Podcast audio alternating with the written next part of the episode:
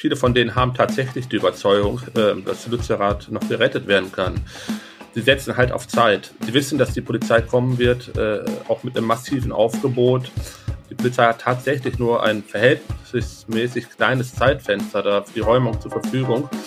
Bis Ende Februar muss geräumt sein, weil dann endet die Rodungssaison und dann darf auch nicht mehr gerodet werden. Gute Vorsätze fürs Geld, der letzte Kampf um Lützerath und Abschied einer Innovation.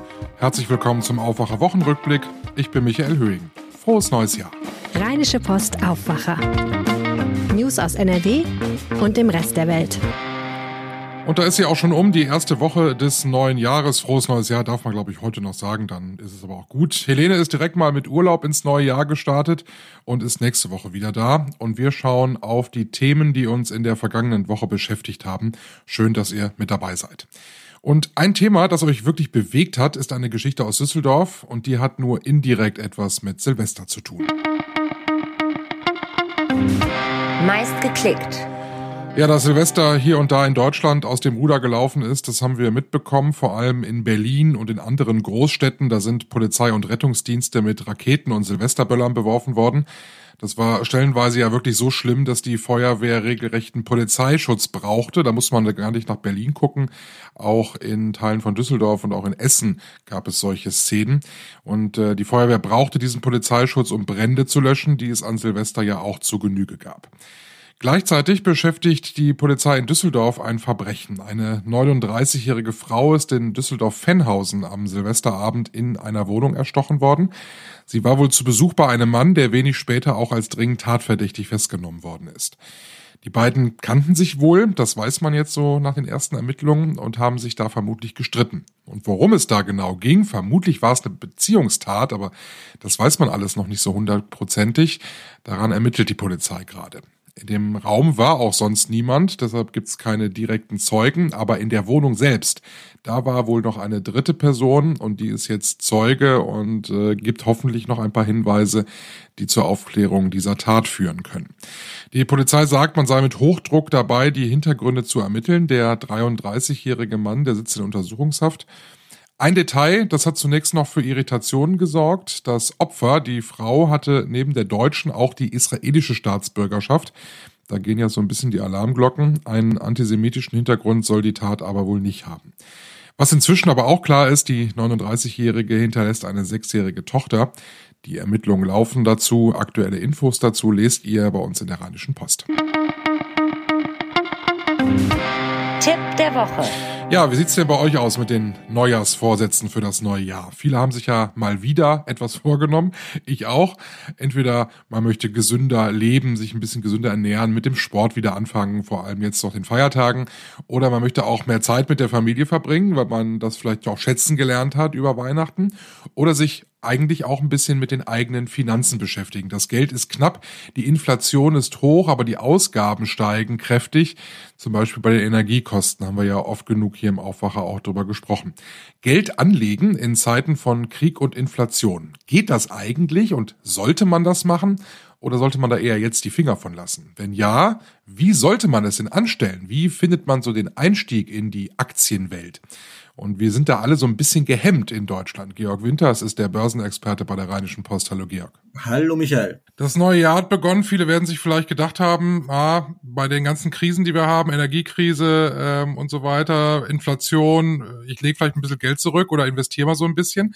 Und äh, da ist mir ins Auge gesprungen ein Artikel, den du geschrieben hast in der vergangenen Woche, wo du von einer Angst sprichst, die wir Deutschen vielleicht haben vor Aktien. Ja, habe ich getan. Ähm, vielleicht manchmal ist der Begriff Angst vielleicht auch ein bisschen überzogen, aber zumindest kann man feststellen, dass den Deutschen irgendwie nicht so die ganz, ganz große Börsenbegeisterung inne wohnt, jedenfalls wenn man sie mit äh, der Börsenbegeisterung anderer Nationen vergleicht. Wie kommt das? Also warum haben wir denn da nicht so die Begeisterung für? Ja, da kann man lange drüber nachdenken und äh, ist fast eine philosophische Frage wenn man mit äh, sogenannten Experten redet, dann kommt man immer äh, auf die gleiche Antwort eigentlich. Die sagen dann immer, es ist historisch beginnt und die äh, bedingt und die Deutschen sind traditionell konservativ. Und manche sagen auch, das geht so zurück bis in die Inflation der ja nur vermeintlich goldenen 20er Jahre im vergangenen Jahrhundert.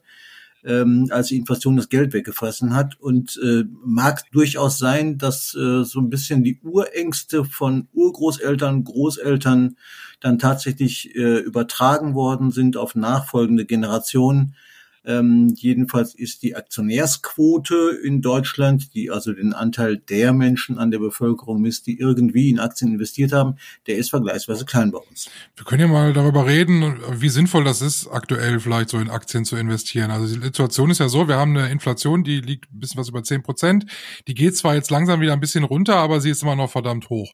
Wenn ich mein Geld, was ich aktuell nicht brauche, auf ein Tagesgeldkonto lege, da werde ich wahrscheinlich zu denen gehören, die da noch keine Zinsen für kriegen, weil das machen nur wenige Banken im Moment.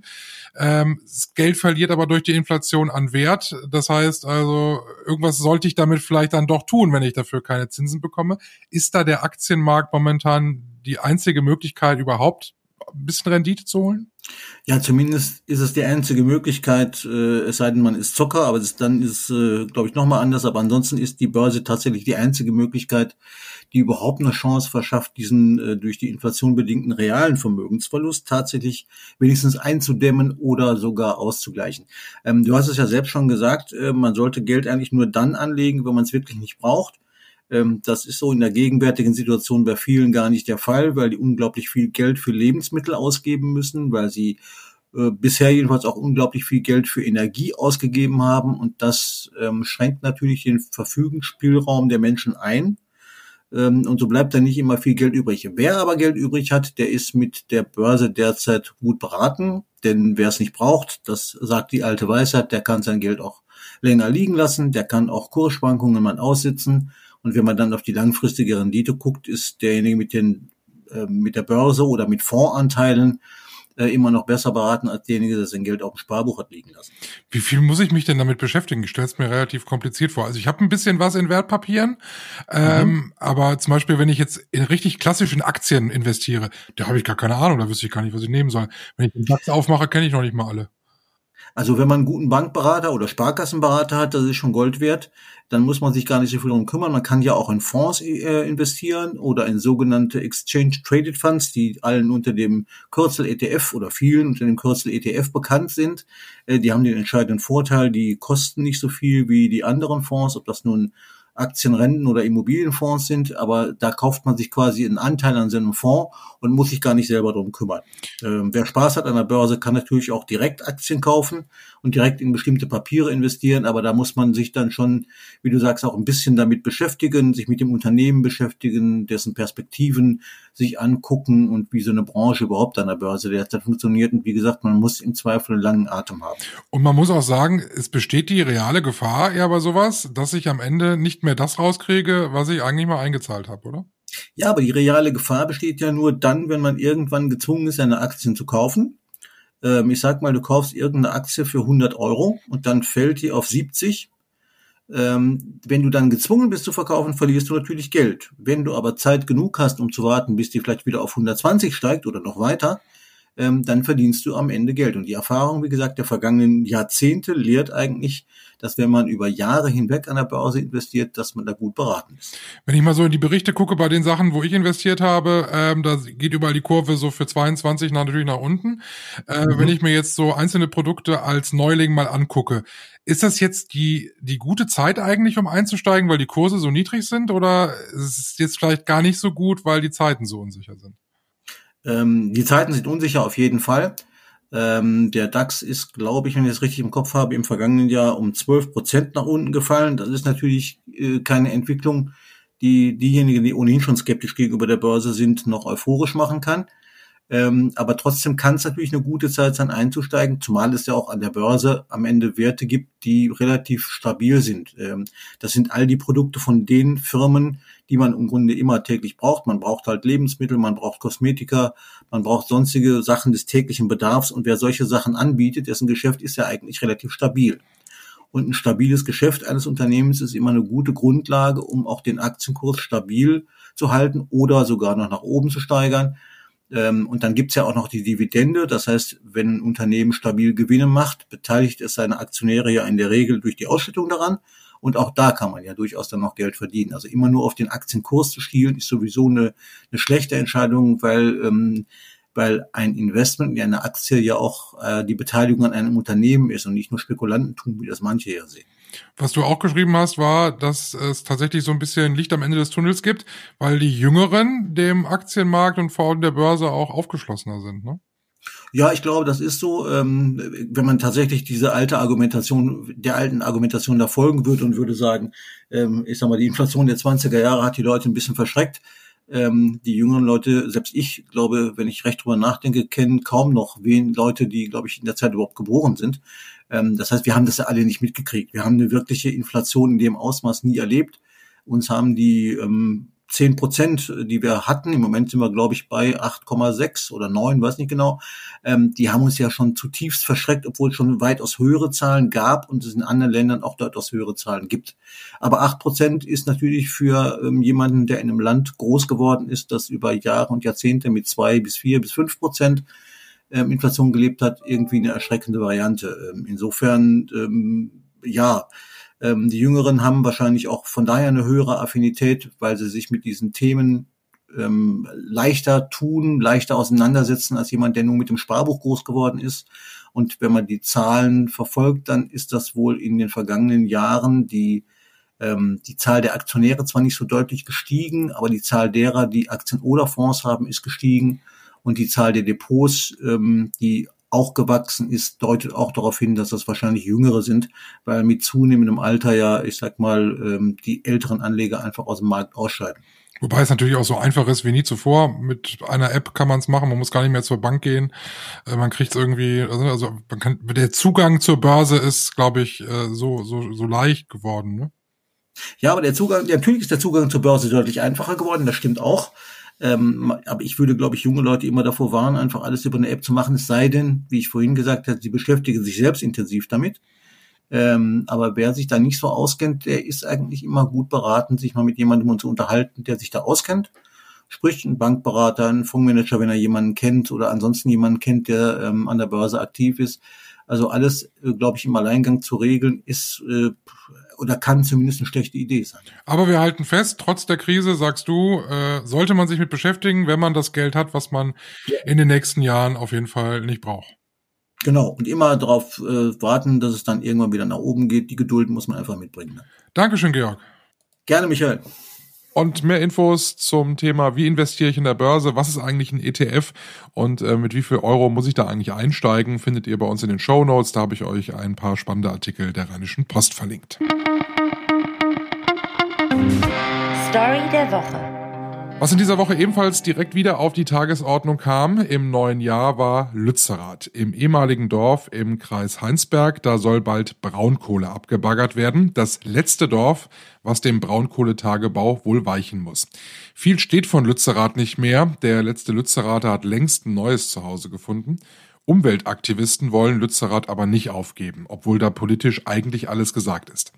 Ab nächster Woche könnte die Polizei das Gelände in Lützerath räumen und dann dort auch mit den Rodungsarbeiten beginnen. RP-Chefreporter Christian Schwertfeger war in Lützerath und hat auch dort mit den Aktivisten gesprochen. Hallo Christian. Hallo. Die erste Woche des Jahres äh, warst du viel in Lützerath unterwegs, ähm, hast dich dort äh, mit Menschen getroffen, die dort äh, ja immer noch für den Erhalt von Lützerath kämpfen. Bevor wir mal so ein bisschen über die, die Hintergründe dort nochmal sprechen, Gibt's dort jemanden von den, von den Umweltaktivisten, die tatsächlich glauben, dass Lützerath irgendwie noch zu retten ist? Oder geht es eigentlich eher darum, es den, den Sicherheitskräften dort so schwer wie möglich zu machen? Also ich glaube sowohl als auch. Also die, viele von denen haben tatsächlich die Überzeugung, äh, dass Lützerath noch gerettet werden kann. Sie setzen halt auf Zeit. Sie wissen, dass die Polizei kommen wird, äh, auch mit einem massiven Aufgebot. Aber sie hoffen halt, äh, dass die Polizei dafür sehr, sehr lange braucht, um sie rauszubekommen. Und ähm, die Polizei hat tatsächlich nur ein verhältnismäßig kleines Zeitfenster da für die Räumung zur Verfügung. Äh, bis Ende Februar äh, muss geräumt sein, weil dann endet die Rodungssaison und dann darf auch nicht mehr gerodet werden. Ähm, das heißt, wenn die Polizei bis dahin es nicht geschafft haben sollte, die Besetzer aus äh, Lützerath äh, rauszubekommen, wird vermutlich äh, der Polizeieinsatz erstmal äh, gestoppt und dann wieder bis zur nächsten Rodungssaison äh, gewartet. Ähm, und in der Zeit erhoffen sich die Besetzer halt, dass es einen politischen Wandel geben wird. Ähm, beschlossen wird, dass Lützerath doch bleiben darf. Wie kann ich mir das da aktuell vorstellen? Also Lützerath ist ja, ist ja kein Dorf mehr in dem Sinne, ne? Da ist ja auch nichts mehr. Ähm, wie viele Menschen sind da und was tun die da den ganzen Tag? Lützerath ist nicht mehr das Lützerath, äh, wie es einmal war. Es sind äh, nur noch wenige Gebäude da. Ähm, es sind Zeltstädte errichtet worden, Bretterbuden, in denen ähm, die Aktivisten wohnen.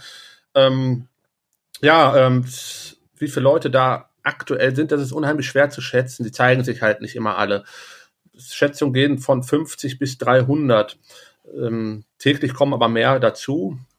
Und ja, das ist eine sehr, sehr angespannte Stimmung dort momentan. Man muss sich das so vorstellen, dass die Polizei seit Montag mit den Vorbereitungsmaßnahmen für die Räumung begonnen hat. Das heißt, es werden da Bäume geräumt, es werden Barrikaden beseitigt, es werden äh, Straßen äh, neu angelegt, also provisorische Straßen, äh, die die Polizei dann halt auch für schweres Gerät benutzen kann, diese, das sie für die Räumung braucht. Und inmitten drin sind dann halt die Aktivisten halt in den äh, Gebäuden, die übrig geblieben sind, in den genannten Zeltstätten. Und immer wieder kommt es halt zu Konfrontationen zwischen Polizei und ähm, Aktivisten, ähm, wo sich dann halt äh, Berührungspunkte, wo sich halt Berührungspunkte gibt, äh, an den Grenzen halt. Und ähm, ja, da gab es am Anfang der Woche halt dann auch schon die eine oder andere Auseinandersetzung, wo ein Aktivist verletzt worden ist, aber weitestgehend, das muss man sagen, ist es bislang dort friedlich gewesen. Ähm, man kann halt hoff, nur hoffen, dass es so bleiben wird bei der Räumung, aber ähm, bei allem, was ich so mitbekommen habe, ähm, wird es wohl da nicht so ganz so friedlich zugehen.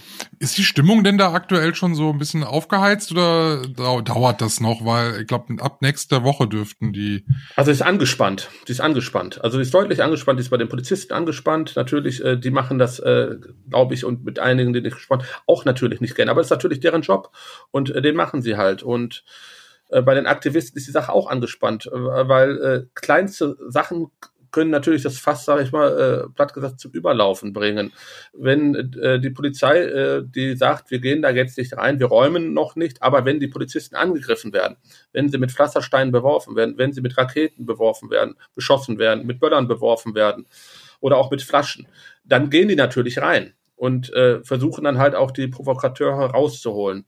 Äh, und äh, das ähm, kann natürlich immer wieder passieren ähm, weil es unter den Aktivisten auch einige gibt, die es wirklich auf Krawall angelegt haben. Wobei mein Eindruck ist bislang, dass die meisten, die dort sind, ähm, wirklich friedlich eigentlich äh, für den Erhalt von Lützerath kämpfen wollen. Es sind äh, vor allen Dingen, ja, wirklich, es sind äh, Jugendliche, ja, es sind junge Erwachsene, es sind äh, Schüler, Studenten äh, darunter, ja, auffallend viele Mädchen, ähm, und äh, das sind alles andere als Krawallmacher. Aber es gibt halt auch diese harten Krawallmacher, äh, Autonome, äh, die dort sind und äh, die werden die Stimmung äh, natürlich auch anheizen. Wie wirst du da als, als Journalist aufgenommen? Also du bist ja nun schon ein paar Mal dort gewesen und, und auch relativ nah dran. Also bislang äh, offen. Also äh, da kann man sich äh, gut und frei äh, bewegen. Ähm, die Aktivisten sind auch natürlich auf die Journalisten angewiesen, ähm, möchten ja bestimmte Bilder auch transportieren. Äh, und äh, dementsprechend äh, kann man auch mit äh, den Aktivisten, wie ich ja gerade eben schon erwähnt hatte, das sind ganz normale junge Leute, äh, größtenteils, äh, die es eigentlich nicht auf Krawall abgesehen haben und äh, man kann sich dort frei bewegen. Der Landrat vom Kreis Heinsberg möchte in der nächsten Woche den, den Aktivisten dort auch quasi ein Gesprächsangebot machen, um vielleicht auch so eine Einigung zu erzielen, damit es eben nicht eskaliert. Glaubst du, dass, dass sowas Erfolg haben kann? Nein.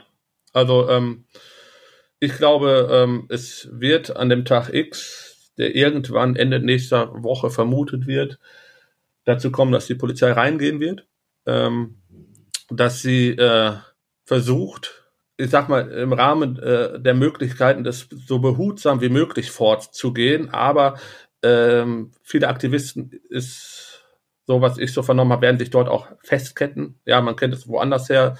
Und ähm, das wird dann sicherlich nicht so einfach sein, ähm, die Aktivisten dort rauszuholen. Werden also spannende Tage in Lützerath. Vielen Dank, Christian. Gerne. What der Woche. Ja, und auch das war eine Meldung in dieser Woche. Im April 2002, da hat der Handyprovider Vodafone eine ganz neue Innovation auf den Markt gebracht. Man konnte damals mit dem Handy ein Foto oder ein Video machen und das dann an andere verschicken. Ja, das klingt mit dem Wissen und den Möglichkeiten von heute schon ziemlich witzig, dass das damals eine unglaubliche Innovation war. Aber es war so. Die MMS war geboren, das Pendant zur SMS, die es ja auch heute noch gibt. Und die MMS sollte die Handywelt revolutionieren. Das hat sie nicht so wirklich geschafft. Um mal so eine Zahl zu nennen, auf 10 SMS kam eine MMS, so zu Spitzenzeiten. MMS, das ist Multimedia Messaging Service und das war damals schon ziemlich teuer. Ich weiß noch als Teenager, da habe ich mir den Luxus einer MMS eher selten gegönnt. Jetzt wird die MMS eingestellt, zunächst nur bei Vodafone und zwar kann man dort ab dem 17. Januar keine MMS mehr verschicken. Die Gründe sind eigentlich ziemlich klar, weil es nämlich zuletzt einfach viel zu wenige gemacht haben. Eine MMS kostet aktuell ungefähr 39 Cent, je nachdem, was man für einen Tarif hat. Und der Anhang da drin, der darf maximal 300 KB groß sein. Ja, und ein richtig gutes Foto, was man heute mit einem Smartphone machen kann, das ist schon größer. Außerdem kann man das ja auch alles heutzutage kostenlos machen. Mit Apps wie WhatsApp, Threema oder auch mit den neuen SMS-Services, die die Geräte so mitbringen. Und das fällt dann eben nur noch das Datenvolumen an. Das ist wesentlich praktischer und auch unterm Strich dann preiswerter. Die Telekom, die bietet MMS noch mindestens bis zum Jahresende an. Und äh, ja, da hat man auch gefragt, warum eigentlich? Also wieso ist die Telekom noch so daran interessiert? Und die Telekom sagt, ja, tatsächlich gibt es noch eine nennenswerte Gruppe an Nutzern der MMS. Jetzt kann man sich überlegen, ja, wer wer macht das denn noch? Also wer verschickt noch MMS? Es sind äh, vermutlich Senioren, die gar kein Smartphone haben, sondern nur ein normales Handy. Für die ist das die einzige Möglichkeit, ähm, ein Foto zu verschicken, vielleicht aus dem Urlaub zum Beispiel. Und es gibt viele Geschäftshandys, da ist es aus Sicherheitsgründen nicht erlaubt, dass man da Apps runterlädt. Und die äh, nutzen auch vielleicht eine MMS, um mal eben ein Foto zu verschicken, vielleicht ein, äh, ein Foto von irgendeinem wichtigen Dokument, was man braucht. Eigentlich wollte die Telekom den Service auch schon an Silvester einstellen, hat sich das jetzt nochmal überlegt, das da nochmal um ein Jahr verlängert. Bei O2, dem dritten großen Provider in Deutschland, will man auch an der MMS noch erst nochmal festhalten. Und dann schauen wir zum Schluss noch aufs Wetter und das wird bei uns eher wolkig, aber bleibt von den Temperaturen her weiter mild. Heute am Samstag Temperaturen bei uns in Nordrhein-Westfalen von maximal 12 Grad mit vielen Wolken und nur wenig Sonnenschein. Morgen der Sonntag, der bringt uns dann zwischendurch auch mal wieder Regen und zwar schon am Vormittag teils kräftige Regenschauer. Die neue Woche nass, grau und etwas kühler. Die Temperaturen werden wieder einstellig bei 9 Grad aktuell. Das war der Aufwacher Wochenrückblick für diese Woche. Ich hoffe, es hat euch gefallen und wir hören uns in der nächsten Woche am Samstag wieder. Ich bin Michael Höhing. Schönes Wochenende. Mehr Nachrichten aus NRW gibt's jederzeit auf RP Online. rp-online.de